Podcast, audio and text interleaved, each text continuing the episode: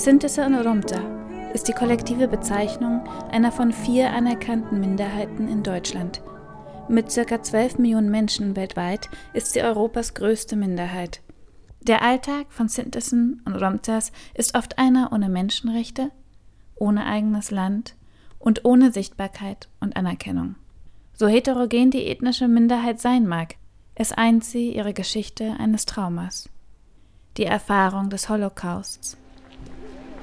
Gegenüber des Reichstags versammeln sich jährlich am 16.05. Menschen am Denkmal für die im Nationalsozialismus ermordeten Cities und Romtas in Europa. Es ist der weltweite Widerstandstag für die Gemeinschaft. Das Datum geht auf ein Ereignis im Konzentrationslager Auschwitz-Birkenau zurück. 1944 kam es eben an diesem Tag zu einem Aufstand von Sintissen und Romtas. Nach dem Beschluss, das KZ zu schließen, veranlasste die SS die Vergasung aller Häftlinge. Rund 6000 WiderstandskämpferInnen verhinderten den Plan zum Teil und retteten zahlreichen Menschen somit das Leben. Im Nationalsozialismus wurden ca. 500.000 Romtas und Sintisse europaweit ermordet. Hamze Biteci, Organisator der Roma Biennale, und Luna de Rosa, Mitglied von Roma Trials, erzählen mir, weshalb dieser Tag und das Denkmal für sie so wichtig ist. Viele dieser Menschen, die ihre Leben verloren haben, die haben keine Gräber und das ist quasi der Ort, wo sie zusammenkommen können. Viele von uns Roma und Sinti haben Angst und verstecken die eigenen Wurzeln, weil wir Angst haben, diskriminiert zu werden. Deshalb müssen wir diesen Moment nutzen, um Widerstand zu leisten und zusammen zu kämpfen. Wir müssen die Erinnerung nehmen und sie verändern. Diese schlimmen Erfahrungen, die wir in der Vergangenheit gemacht haben und immer noch heute erleben, müssen wir in etwas Positives verwandeln. Das heißt auch, wir müssen mehr über unsere, die Kultur der Roma wissen und dieses Wissen teilen.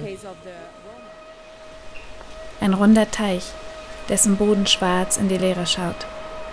Zwei Enten schwimmen an der glatten Oberfläche. In der Mitte des Teiches befindet sich ein schwarzes Dreieck. Auf diesem liegt einsam eine orangene Blüte. Das Dreieck soll an den Winkel erinnern, mit dem die Kleidung der KZ-Häftlinge markiert wurde. Im Hintergrund ragt der Reichstag hinter den Bäumen vor. Die Melodie des Stücks Male Manuschenke von Romeo Franz mischt sich mit den Stimmen der Vögel.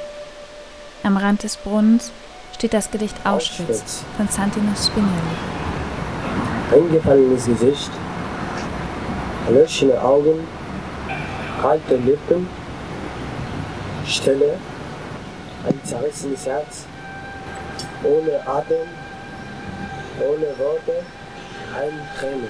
Die Diskussionen um das Mahnmal zeigen, wie fern die Aufarbeitung deutscher Geschichte ist. Sintese und Romanzas seien keine Opfer des NS-Regimes gewesen, lautet ein Argument gegen die Gedenkstätte. Daher gab es auch bis in die 80er Jahre weder eine Aufarbeitung noch eine offizielle Anerkennung des Verbrechens, geschweige denn eine Entschädigung an Betroffene des Völkermordes. Bei der Umsetzung des Denkmals gab es Konflikte zwischen Künstler und Auftraggeber, zum Beispiel über die rassistisch besetzten Begriffe, die in den Infotafeln verwendet werden. 2020 kam es dann erneut zur Auseinandersetzung, da der Schutz des Denkmals durch ein Bauvorhaben der Deutschen Bahn gefährdet wurde. Das Unternehmen Deutsche Bahn, wohlgemerkt die Nachfolge der Deutschen Reichsbahn, die mit dem Transport von Menschen nach Auschwitz Profite machte, plant den Bau einer S-Bahn-Linie genau dort, wo heute das Denkmal steht. Dieses Mahnmal ist unsere Würde und die kann man uns nicht nehmen. Und das geht nicht darum, ob jetzt ein Baum abgerissen wird oder ein Ast. Hoffnung auf politische Reaktionen scheint eher vergeblich, sagt Hamze Bütüci.